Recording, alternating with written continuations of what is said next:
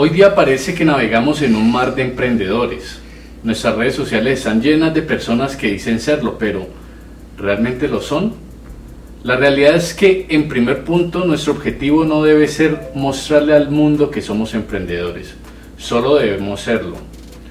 Luego debemos saber que un emprendimiento es un proyecto de negocio que parte de una innovación. El emprendedor es un empresario de la innovación y una innovación es la implementación de novedades para brindar una mayor satisfacción u optimización de procesos y recursos. Usted puede ser un innovador al liderar la implementación de una tecnología en la empresa donde trabaja. También lo es cuando diseña o implementa un mejor proceso para producir un producto. Cuando usted automatiza, mejora la calidad o aumenta la satisfacción al cliente con ideas propias o nuevas ideas que aparecen en el mercado, entonces usted está innovando.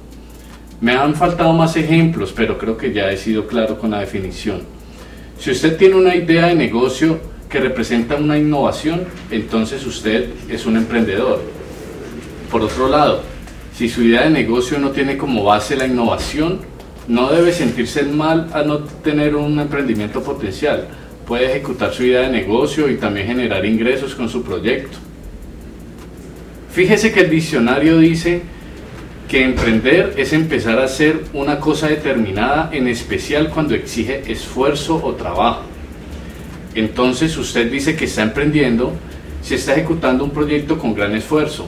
Eso también es emprender, aun cuando no tenga como base la innovación. Porque está haciendo un sacrificio los fines de semana o al salir de su trabajo para poder cumplir con sus metas y luego convertirse en un empresario. Te invito a que te transformes en un emprendedor. ¿Qué quieres ser? Empieza hoy mismo a hacerlo.